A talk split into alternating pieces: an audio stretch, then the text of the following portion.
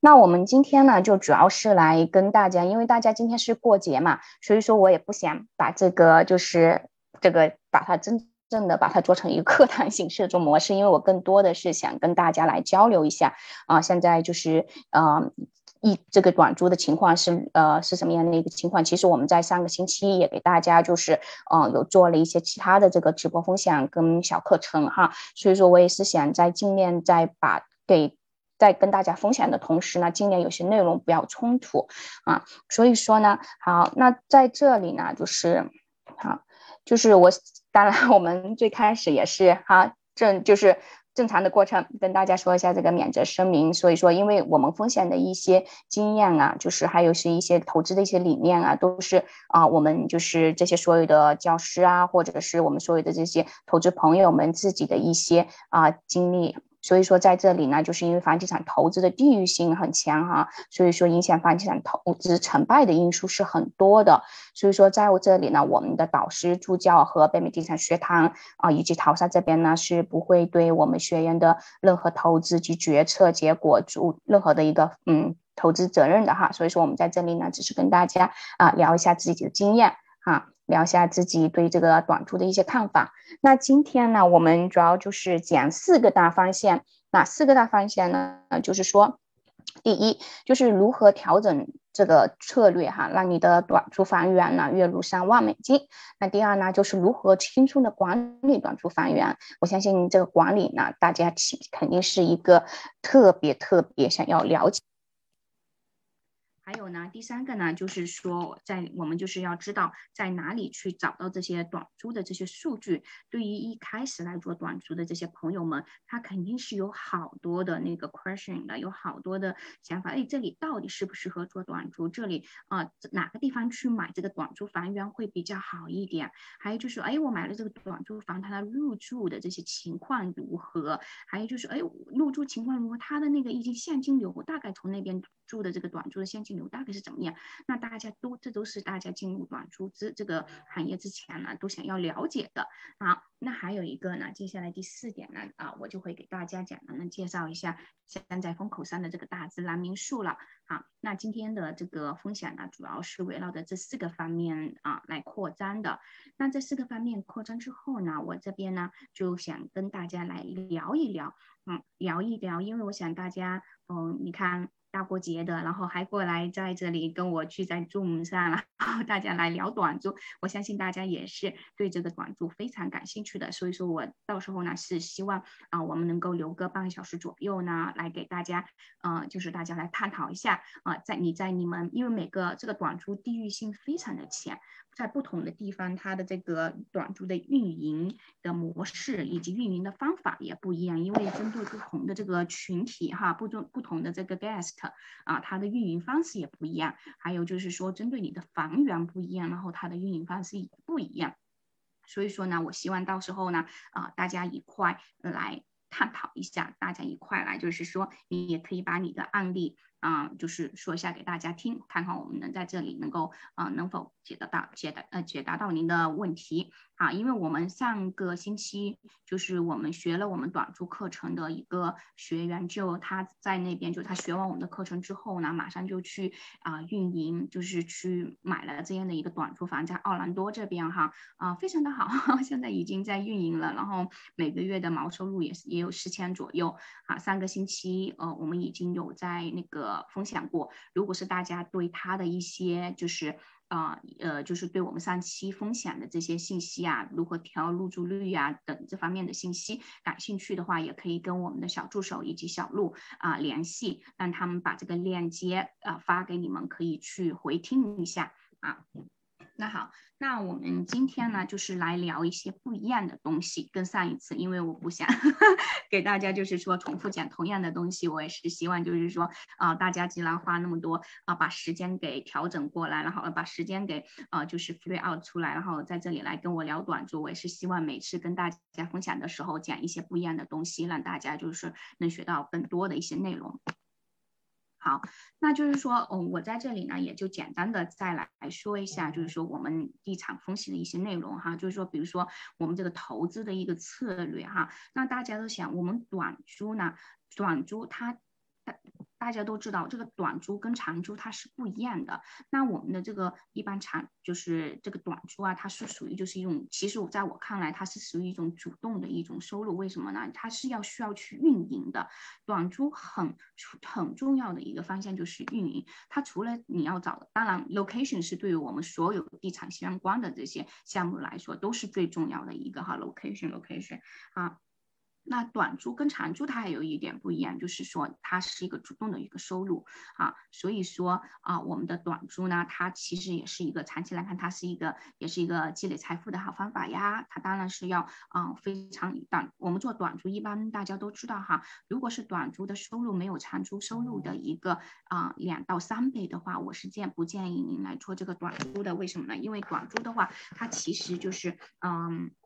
运营要花上你很多的一些时间，所以说啊，大家都说，哎，运营发算好。呃，就要花很多的时间。那我还是想做短租怎么办呢？那我们有很多的办法，因为现在其实短租在啊，我们美国这边、欧美这边其实成很成熟了，然后在中国也是。那出现市面上呢，又出现了很多这种管理的软件，那种 app 啊、软件啊，来够能够帮助我们节省我们的时间跟精力来运营。那还有另一种另外一种方式呢，就是说我们要做做那个呃 PM 来，就找这种 PM 公司来给你做呃做管理哈。这些等一下我们会在后面会讲到，所以说我们的短租呢，呃，更注重我们的一个现金流，因为它是一个 business 哈。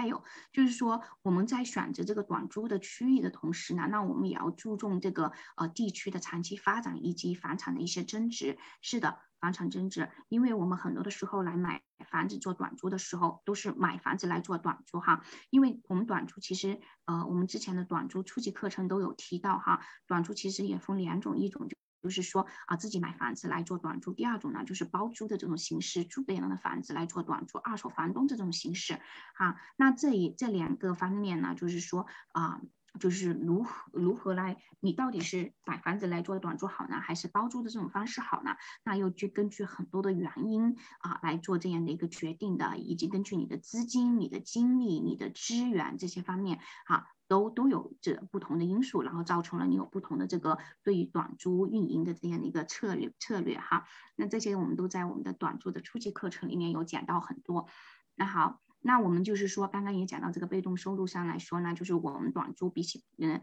那个传统的这个出租的这种房源来说，我们更是一种主动的这一种这种方式啊，因为你的你运营用心去运营跟不用心去运营，你的那个收入是啊完全不一样的啊。除了地理位置好之外，运营也是你决定你是那个啊收入还有你的入住率的一个很大的一个因素在里面。好。那就是说，那我们就回到我们今天的第一个主要的一个方向。那我们是否就是之前有跟大家有说了一下，就是说啊，如何调整，就是说让你的出租房源月入三万美元啊？那那为什么你你们会觉得，哎，天呐，我的房源如何能否就之前我的一个房子可能就租个三千块钱，怎么能把它？达到上万呢？很多的这个传统的这些呃这些 owner 或者是说啊这些房东们哈，或者是嗯老房东小房东们，他们可能是就是之前没有太接触过短租，在他们的这个理念里面是没有说一个房子能够三就是说在普通的区有有三千块钱能够上上万的这样的一个概念的哈。那很多的。呃，朋友他们自己就来上了我们的短租课程，因为我们短租课程是我们北美地产学堂最开始的时候打造的课程，所以说是都有都有可能都有随着学堂都有一年一年半快两年了哈。所以说呢，就是我们有很多的这个学员已经上过我们的短租课程了。那作为我是，呃，学堂的这个短租课的老师来说，啊，对于我来说，这一两年觉得很开心的事情，就是经常会接到我们，呃，学员的这个电话呀，就告诉我，跟我分享一下他们的最近的一些项目哈。有些是有有就是买自己的短租房来做这个。买这个专门的短租房，比如说在奥兰多呀啊和其他的城市来来来买这个短租房来做短租的。那有些呢，他们是把自己那些多单元公寓然后变换成短租的啊。那还有呢，就是有些是自己自住，就是自己租一个房子，然后啊空的其他的房间都空都都闲置的一些房间哈，都拿出来做短租的。还有以及很多一些朋友，他们现在有在开始做啊，我们上次中级课程有教的那个大自然民宿啊，都有在这些项目有在进行。那我们自己这边学堂这边呢，也有自己的这个短租项目啊。大自然民宿那边在纽纽约那边。哎，不好意思，呃，嘿，小鹿你好，嗯，是我在上课，是什么原因？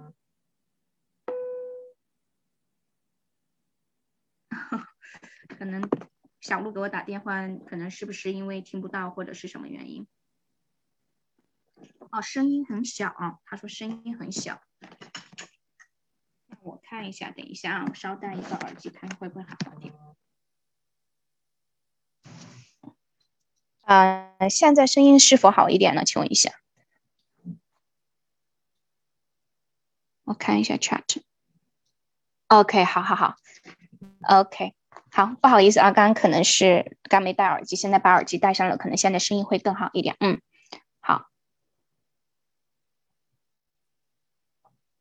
哦，不好意思，刚刚大家都说声音很小，sorry。嗯，好，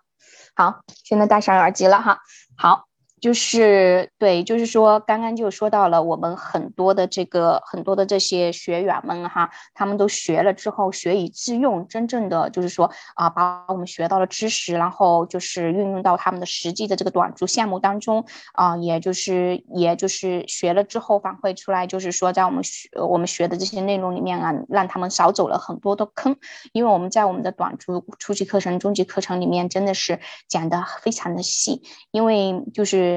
更多的是讲一些案例，就是很多的案例啊，因为遇到，因为短租是一个运营嘛，所以说遇到啊这个 A 情况怎么去处理，遇到 B 情况怎么去处理，C 情况又是怎么去处理啊？比如说包括就是什么，嗯，很多人害怕的就是会会有没有人赖租啊，可能害怕有个人就会。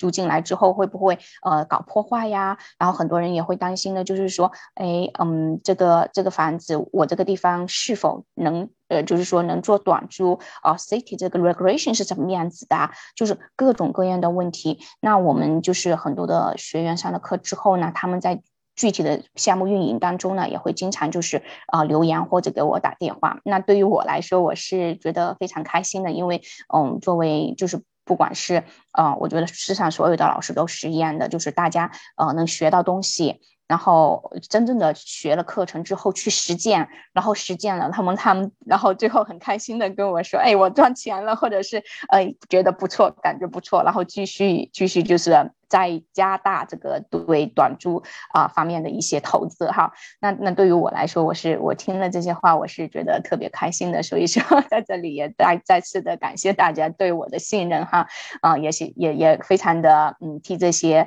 就是上了课程的同学，然后在实践当中运营非常好的这些啊这些同学朋友们哈，也就是啊也替你们开心啊，反正大家都是朋友，以后反正就是呃有我我我我知道就是在座的。一些朋友看到，就是我们之前有一些啊学生，就是上个课的学生，他们又再回来听，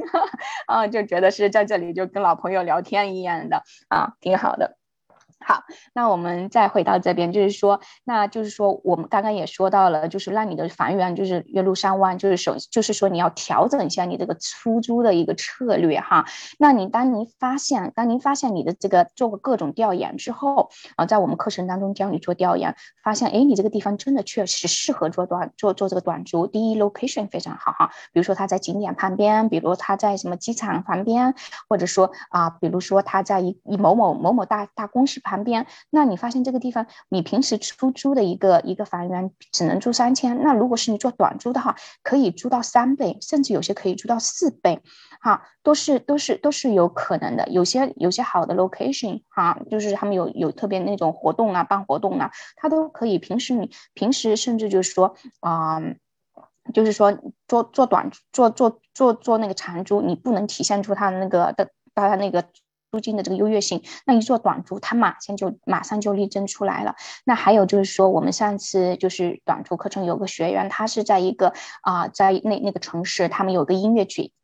音乐节，他之前呢就是没有，他就是按照。每一天的价位，就比如说它是按照一百五这样一个一个晚上，好三房的一个房子，在在中西部，那他呢就是从来都没去管过，只放在那里。然后我就跟他说，你要去调你的价位。嗯，他说为什么要调我的价位？我然后我就说，我就跟他说，如果是你们那边有特殊的 event，就比如说有什么音乐节呀，或者是说那几天有什么很多人来开会啊之类的，你把那个价位要调调到你平时的三倍。哈，两到三倍，甚至能调到四倍都可以。那这样的话呢，平时你一百多块钱一个晚上，你平你那那那段时间你可以住五百多块钱一个晚上。那这也是一个，这也是一个，就是说啊调。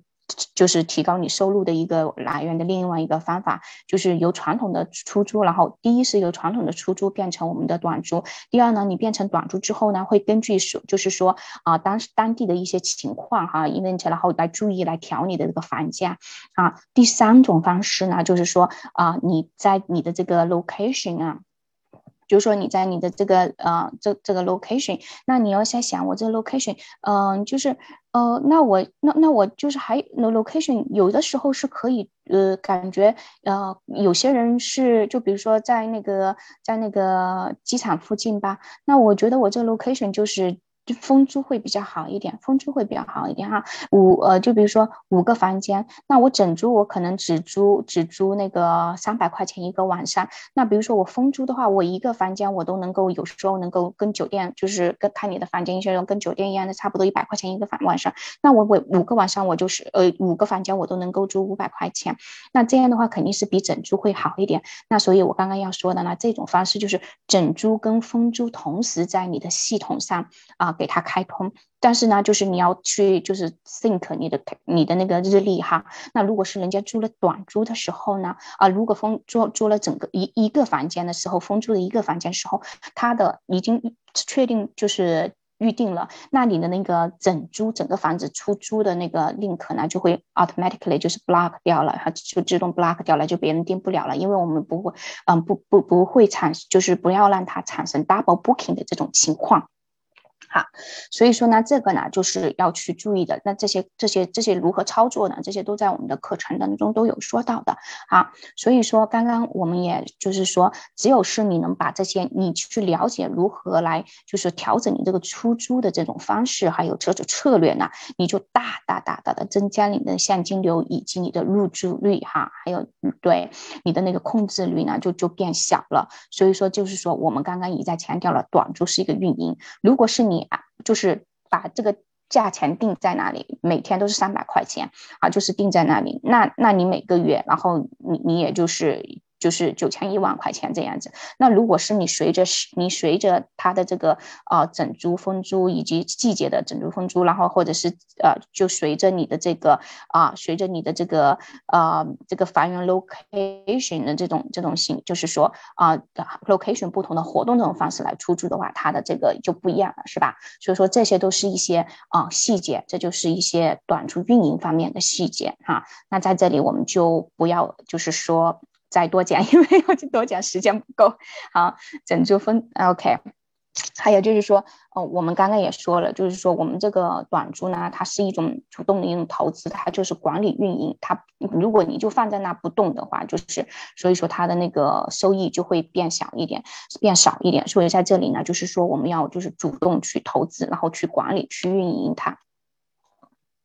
好，就是还有就是说，如何轻松的管理短租呢？那很多人，嗯，都会在问，哎呀，他说来了呀，我好想做短租啊。我就是害怕，我就是害怕我没有时间管理，管不好。然后或者是说啊，我觉得短租太麻烦了，我闲得头大啊。然后还有一些就是说，哎，我根本就不知道短租是怎么个情况哈。那我就就听他们说是短租，但是我也不知道什么个情况。那所以说这里呢就有三种疑惑：一种是不知道什么是短租，第二就是没时间管理，第三就是说啊，就是呃，就是觉得。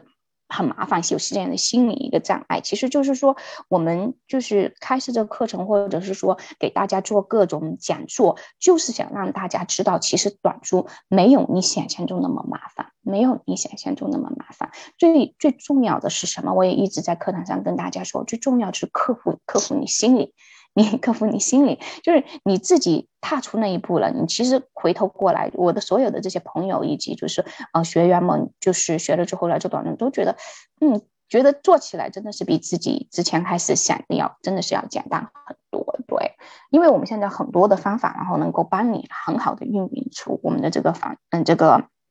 运营这个管管呃，就是这个短住哈。那时间管理方面，就是说很多人他会觉得，哎，我没有那个精力，因为我要上班，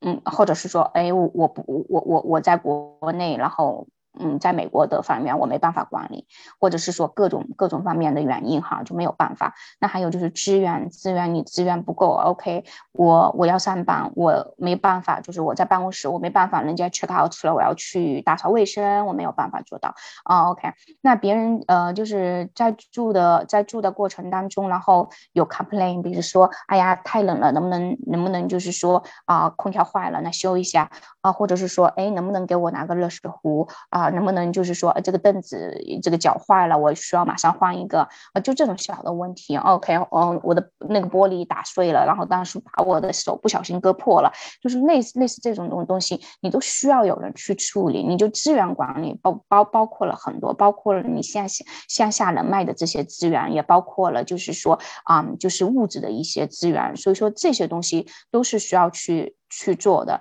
那这些东西呢？如果是你自己没有办法去管理，你可以线上管理。你你在办公室上班，你只要有一个短你你短租的话，你只要有手机就可以了。你短你短租的话，你就只要有个手机就可以，在哪里只要有 WiFi，你都可以工作了哈。那如果是你可以自己在线上处理这些 inquiry booking 的这些东西啊，那那挺好的。那你只要找个线下的人帮你管理，做这个打理卫生、打呃清理卫生这些都可以了。还有这些啊 handyman 这些管理这个团队。那好，那就是你现你你也不想一点都不想操心，那你就找这种管理公司喽。现在好多好多好多的管理公司，当然我们淘沙自己有自己的管理。短租管理运营的公司现在都都在搭建哈，都在搭建，然后所以说这些你只要是短租，如果是你没有时间，一定要找一个靠谱的、你信得过的这样的一个管理公司，因为呃，我再强调了，就是这个管这个短租啊，运营管理运营是决定你收入高低的一个重要的因素。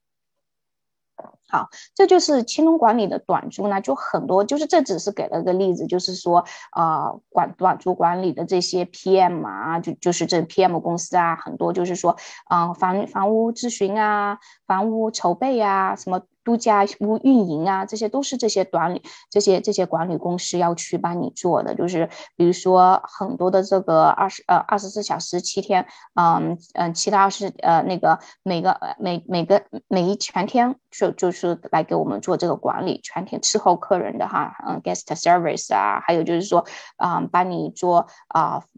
如果是买的新房哈，那这里呢就分两块。就是分两，就是分两块，一块呢，就是说，如果是你买房子来做短租的话，那你买了这个新房来做短租，比如说奥兰多这边买了新房子来做短租，你买了之后，并不是马上就可以运营的，你就还要还要去装修啊，是吧？还要买家具呀，还要做这 staging 啊，这些东西都要做的。所以呢，这些东西呢，如果是你没有办法呢，啊，很多这种管理公司他都也也会帮你去这个呃，就是说去服务你的。所以说做短租你完。全是可以远程的。我在我在洛杉矶，我可以操控我奥兰多的这个管这个这个短租运营，我可以操控我啊嗯 Nashville 呃那个田纳西那边的短租运营，我可以操控啊纽约，我可以操控很多地方。没有，只要我们有人，我们有资源，有人脉就可以运营。所以说，短租也是一个可以完完全全是可以远程远程投资的这样的一个啊一个投资。嗯，因为很多人他们都觉得短租一定要是在 local 没有。没有是没有没有的短租在就你都完全是可以远程操控的，是吧？你可以在就是说在加州投做奥伦多的这样的一个一个投资啊，或者纽约的哪里都可以哈。所以说，只要最重要的是找到这样的一个团队。好，那就刚刚也说到了，你你要如果是要买这个房子来做短租的话，那那就是选择短租房的话呢，那也有也要注意一些地方，就是最开始说的 location 是非常重要的。嗯，好，那还有就是要选选择，就是说，嗯。这个 location 不止就是。OK，所以说短租房呢，就是说啊，就是说选择就是要有升值啊，有现金流啊，这是一定的。我们做短租的主要目的是什么？就是现金流了啊。那现金流，嗯，那个升值呢，这一点呢，我要强调一下哈。那升值的话，在这个房产的短租房的升值呢，是其实是根据每个地方是不一样的。那就像我之前在洛杉矶买很多这个 single family house 来做这个短租房呢，那个那个那个我选的地点。点啊，即就是就是比较好，就是比机场附近单趟哈这个地方，那正好是我选这个房源的这个 location 呢，它也是属于就是那个啊，就是人口啊各方面就是啊就是有景点啊，人口有在增长啊，还有就是说啊有很呃就是交通比较方便啊这样的一个地方，所以说我在选择我当初的一一五年一六年买的那些短租房，现在都将近翻倍了。就是我在那个洛杉矶当他买的那些房子，就差不多都都快翻倍了。所以说，所以说这个选择这个投资短租房的地点也很重要哈。就是就是我当时买那些短租房的话，它的这个 location 很好，一是它升值很好哈。第二的话，它能那时候产生的现金流也是非常好。那当然，我现在就没有在洛杉矶单趟有开把我的这些房源继续做成是。短租房的，为什么呢？就是因为 city 的 regulation，city 的 regulation 就是说现在没有，就是说啊，现在的 city regulation 没有办法，就是说让我在那里大规模的扩展这个短租，因为它从二零一九年下半年十一月份以后，它就出了新的政策，呃，政策就是啊，因为这个 regulation 呢，在我们的短租初级课程里面也讲的非常的多，为什么呢？因为每个 city 它的要求是不一样，有些地方它是完全不允许你做短租的，有些 city。呢，它是允许你做，比如说九十天，比如说一百二十天啊，然后有些 city 呢，它要求你做短租，但是它要求你 owner 住在里面。那有些地方呢，就是啊，画出一个画出一一片来是那个 city，比如说像奥兰多，它就一个片区画出来的，可以让你做那个地方的那那那那个地方建的这些 building 全部都是用来做短租的，而且它这个短租房呢，它又有规定，就是 owner 是不能住在里面的哈，就是呃，你你能去有有一年，有些有十四天。有那个三四天的这样的居住的时间，但是不是让你长期 owner owner 长期居住在那里，因为他那个房子他的定点就是目标就是定位是短租房啊，所以说呢，就是说你选择地点的时候呢，也要根据你自己的一个。未来的一个规划，然后来做这样的一个啊一个选择哈，就比如说，因为嗯短租房买短租房源呢，其实有很多种，大家传统的都是觉得，哎，短租房是不是就是嗯短租房是不是就是买一个房子，一般 single family house 就可以做短租了呀？啊，其实买短租房你还要考虑到，哎，你的那个地方是不是有 HOA 的？很多地方哎有 HOA 就不能做短租啊。那这种这种传统的，那还有一些呢，就是说啊短租房其实除了买真正的房子之外，还有一一一种叫就是 time share 的这种形式，啊，那如果是我们在座的这些朋友，呃，就是今天在这个群，呃，这这个呃 Zoom meeting 里面的这一百多位朋友们，那很多的朋友，我相信，啊，也也也听过 time share 哈，那我们之前上个短租课的这些朋友们，然后我在课程里面给大家也讲了短。短短这种 time share 的这种形式，啊，time share 的，那我简单再给在这里也给大家介绍一下，time share 呢，就是嗯，并不适合大家所有的人，但是啊，对于我来说，它适合我，因为我做很多的这 time share，是因为呃，我我在加州，我我我在买了很多，比如说像 Blue Green 的这些 time share 呀，我是可以去买啊，就是我用这个这个点数啊、分数啊这些是可以去买，就比如说啊，在拉斯维加斯啊这些所有的酒店。啊，他所有的酒店，那我就是可以用这个啊，这个分数，然后去买换成这个呃，去预定这个酒店，然后出租给出租给这些 guest，放到这个短，当然我要放在短租平台，比如说 M B B 啊，Booking.com 啊，所有的这些哈，那这种形式，那我不负责，就是我我就是说，他因为比如说我订了任何一个酒店在在拉斯维加斯，那我只要给我的这个呃 guest，他在我的比如说他在我的 M B，我把我的这个呃。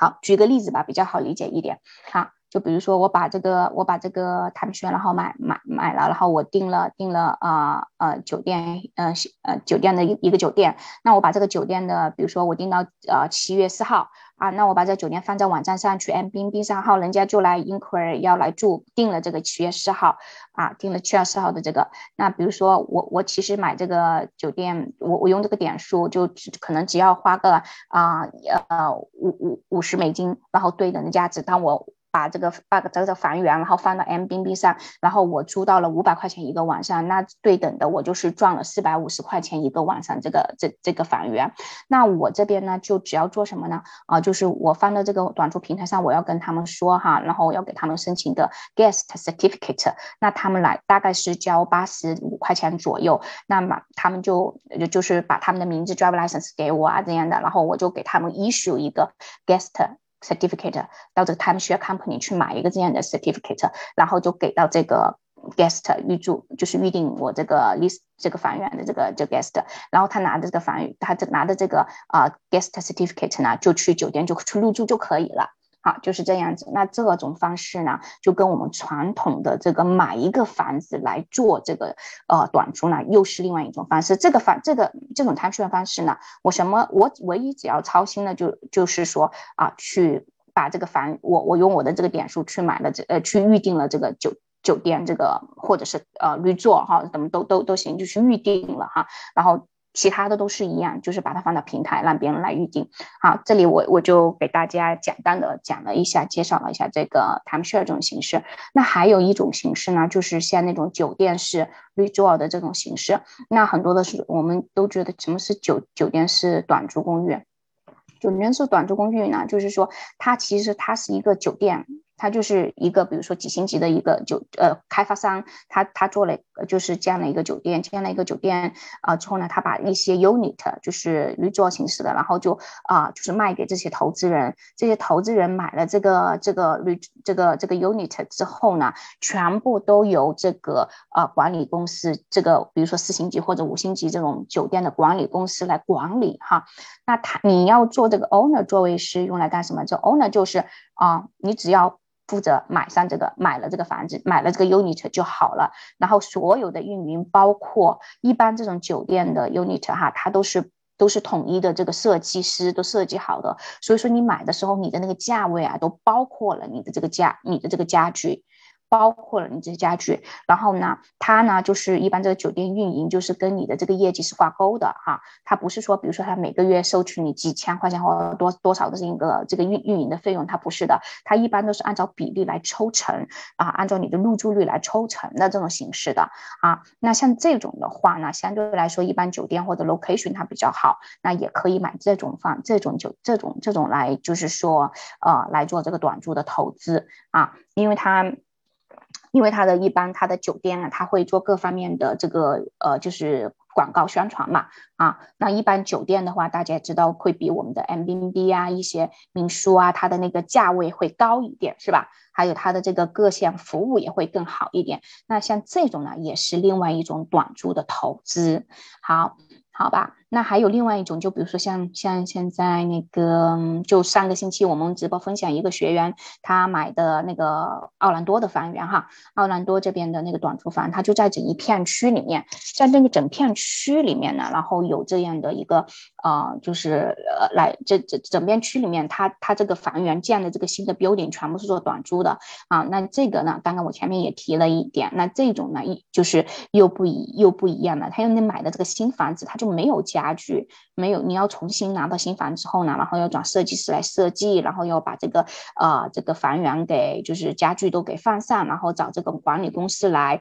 呃来就是说。呃，来管理。那现在这种管理公司的这个价位呢，一般就是百分之十到百分之百分之三十，甚至四十五都不等，看他人家提供你什么样的一个服务啊。所以说呢，这个就具体情况要看具体分析。好，这就是给大家就是简单的来介绍了一下啊，短租房源的一些嗯一些模式，还有如何选选的地点，就是当然就是嗯靠景点，location 很重要。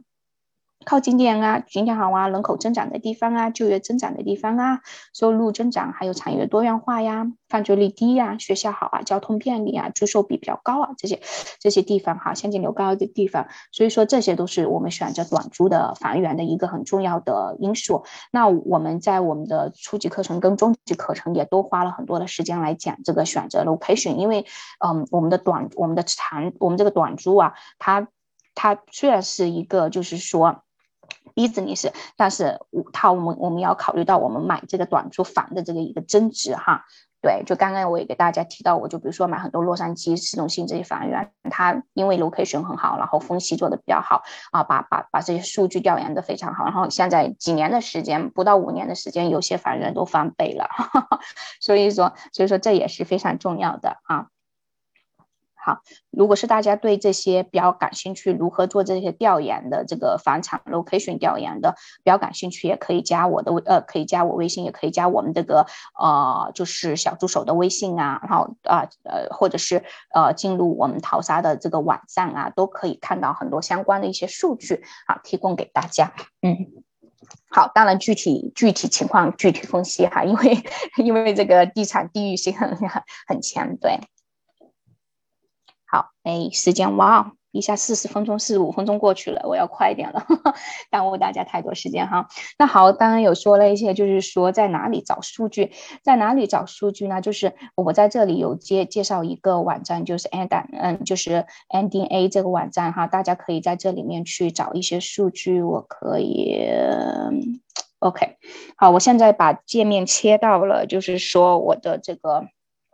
我的这个呃网页上哈，如果是大家看不到，跟我说一下。对，就就是这个账户它是要付费的哈，但是呃在呃大家可以在这个里面去可以看到啊，可以看到很多一些信息，就比如说平均每个月的入住呃入住的这个费用啊啊入住率多少啊，你的收益会是多少啊，这些都可以看得到啊。所以说这有很多很有用的一些数据，还有就是。嗯，rent size 啊，哈，嗯，general rent growth 的这些都有哈，所以说大家可以在这里面看一下哈，啊，当然我们在我们的课程当中也会教大家如何使用这个这个网站，对，好，对我好，我们就对，到时候到时候我看一下啊，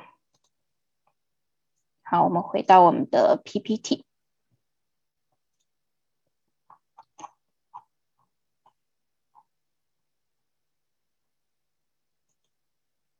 好，就是在这里呢，也给大家讲一下这个短租平台。那很多的，嗯，很多人就是在我我在这里的一百多朋友们，一百个朋友们，大家都知道，就是说，嗯。大家都知道，就是说，在我们就是很多的这种短租平台，在国内啊，当当然就是啊，给大家讲一下，就是 M B B 啊，其实用的很多的哈，HomeAway、Booking.com 啊，Trip 嗯，TripAdvisor 这些都都用的，呃，都是大家比较常用的啊。那对于一般新的这些朋友们，最开始呢，我建议大家还是去把这个 M B B 去玩透了哈，去玩一下，在 M B B 很好玩，而且他们的这个这个公这个 App 呢也很好用，用起来也比较呃灵活，对，这是我很喜欢的，在国内。当然有很多的过各种这个短租平台呀，小猪蚂蚁、途家这些哈，所以说，但我们在我们的初级课程跟中级课程里面呢，我们主要就是以这个 M B B 为主了，对的，因为这是大家啊，就是用的最多的。好，那这种各种的短租平台，有些人问，哎，怎么这么多短租平台？那它主要所以说这种短租平台，它主要之之之间的这种差别，主要是在于技术，呃，所所用的技术性或了哈。那它的技术性又体体现在哪里呢？主要是体现在我们这个预定的过程啊，还有就是说啊，服务的这这一个品质啊，这些都是就是这些都是很重要的一个一个因素。好。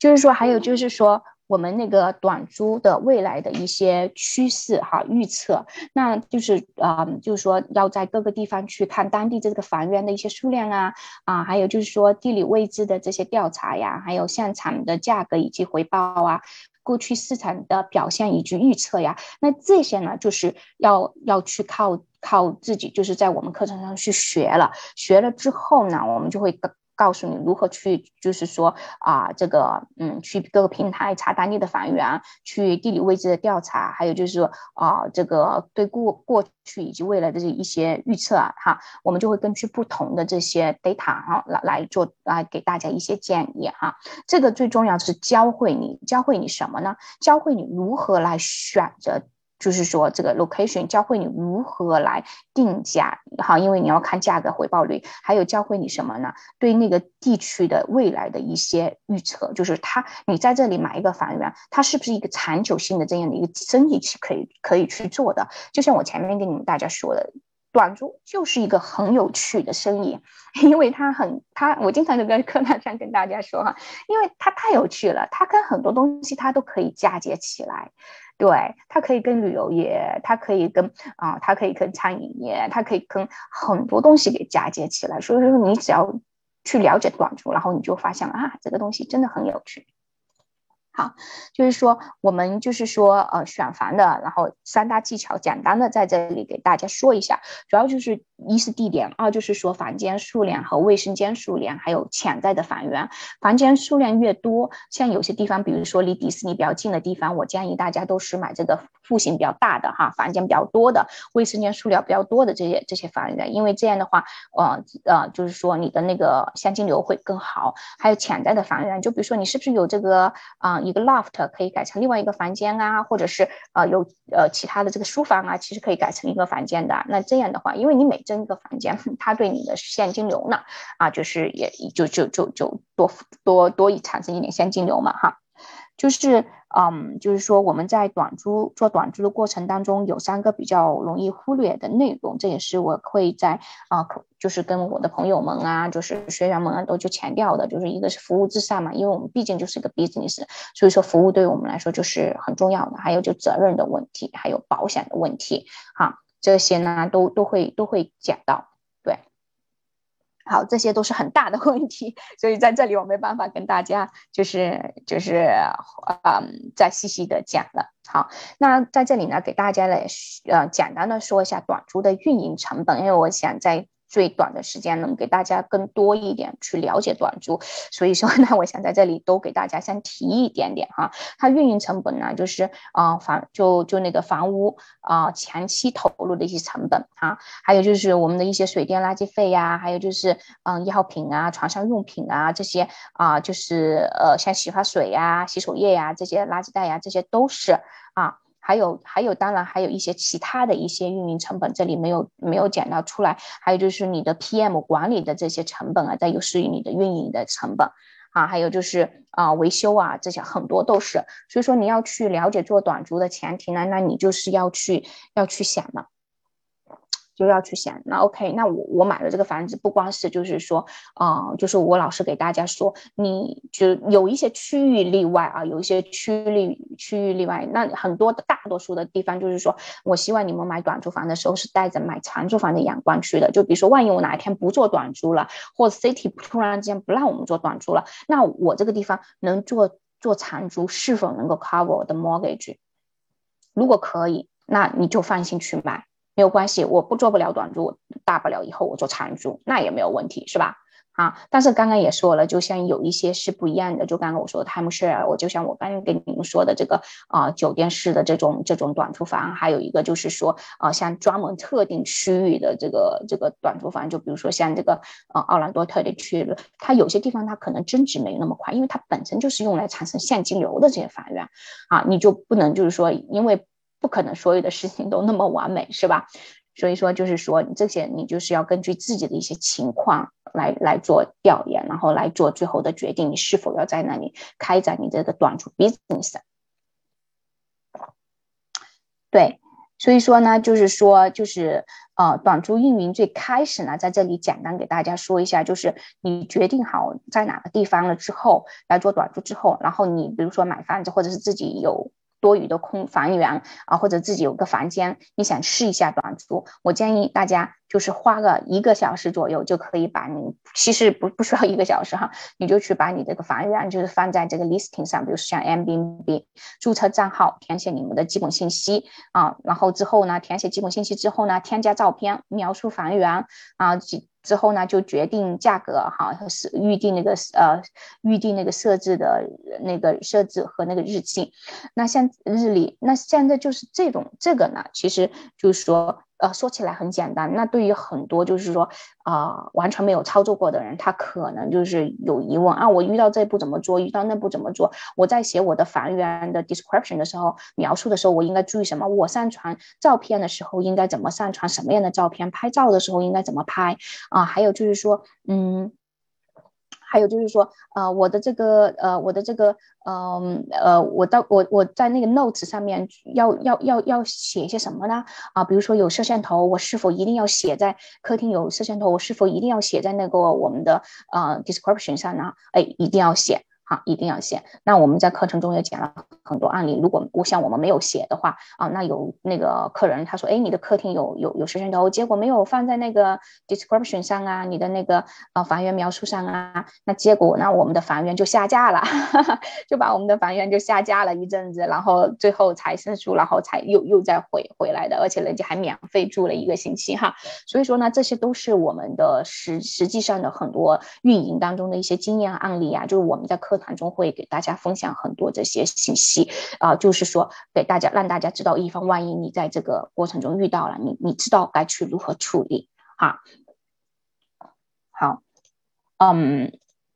好，在这里呢，就是我现在来简单给大家讲一下大自然民宿。那大家在民宿在大，因为大家疫情嘛，大家都是喜欢，就是说啊，不要去那种很人口很拥挤的地方，是吧？啊，所以说呢，其实，在很多我们的大自然民宿，其实在这个疫情期间呢，其实是卖的更好的。是卖的更好的，入住率都非常高，然后那个现金流也非常非常的好啊，所以说呢，大自然民宿呢是一种风口。那在这里呢，呃，我们的短租的终极课程，然后有讲了很多这个呃大自然民宿的运营以及品牌短租品牌的运营，如何做一个自己的短租品牌哈，就是如何做线上线下的运营，然后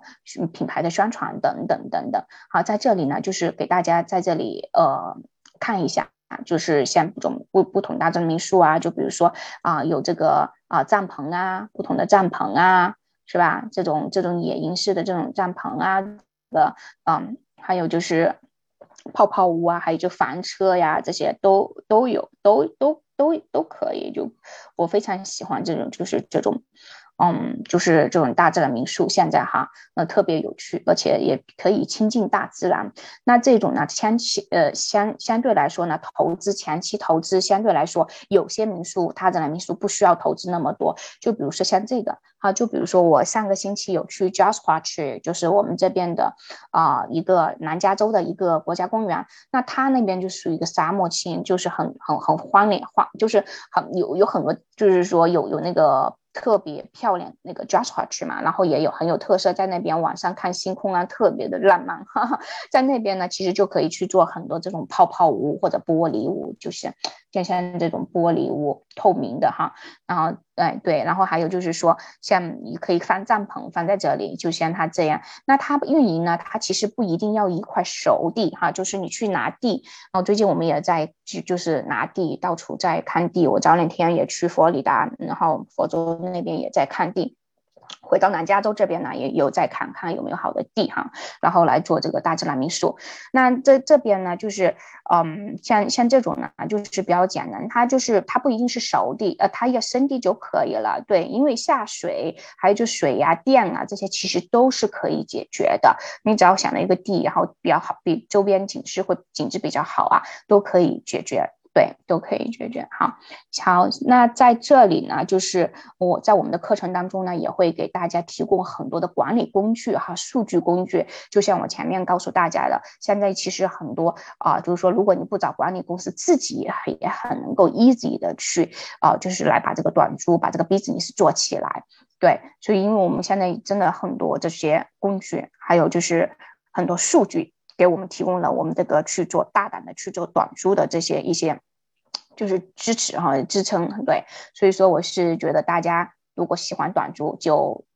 放心大胆的去做，因为现在是很好的一个一个一个路路点，对，因为大家都憋在家里面一两年了，是吧？大家啊，等疫情好一点了，都会想要出来玩，那都住在哪里呢？那么多需求住哪里呢？那短租啊，是吧？啊，大自然秘术啊，是吧？所以说呢，现在这是一个很好的一个啊，就是说一一个时机来做这个短租吧，对，好，所以说嗯。